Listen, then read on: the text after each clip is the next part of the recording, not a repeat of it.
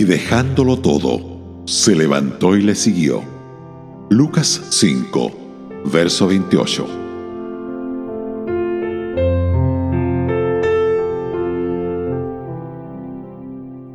Imaginemos a Leví sentado en una mesa a un lado del camino cobrando impuestos a todo el que pasaba. Si era un típico cobrador de impuestos, no hay duda que se embolsaba considerables sumas de dinero en lugar de entregarlas al odiado gobierno romano. Ese día en particular, Jesús pasó y le dijo, sígueme. Un tremendo despertamiento espiritual tuvo lugar en la vida de Leví. Vio sus pecados expuestos, se dio cuenta del vacío de su vida, escuchó la promesa de cosas mejores, su respuesta fue inmediata. Dejándolo todo, se levantó y le siguió. Al hacer esto se anticipó a los significativos renglones de Amy Carmichael, quien dijo, oí su llamado, ven, sígueme. Eso fue todo. Mi oro terreno se desvaneció y mi alma fue en pos de él.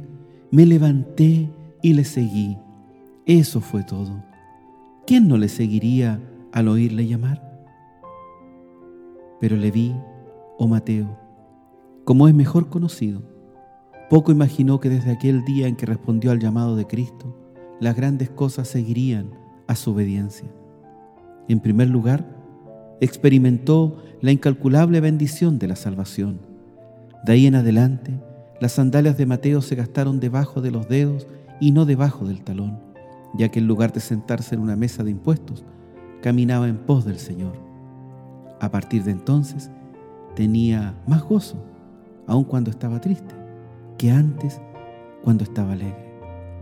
Podía decir en las palabras de George Wade Robinson, algo vive en cada color que los ojos sin Cristo no pueden ver.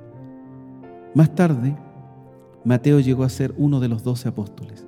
Vivió con el Señor Jesús, escuchó sus incomparables enseñanzas, fue testigo de su resurrección, salió con el mensaje glorioso y finalmente puso su vida por el Salvador. A Mateo le fue dado el indecible privilegio de escribir el primer evangelio. Decimos que lo dejó todo, pero el Señor le permitió quedarse con su pluma. Esa pluma fue empleada para describir al Señor Jesús como el verdadero rey de los judíos.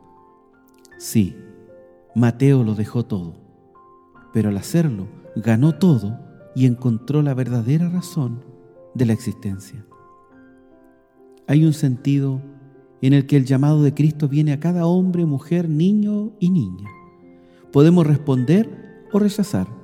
Si respondemos, Él nos bendice más allá de lo que podemos soñar.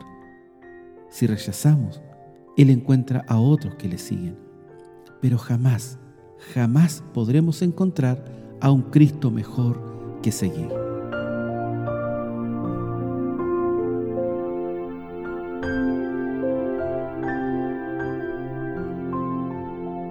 Radio Gracia y Paz, acompañándote cada día.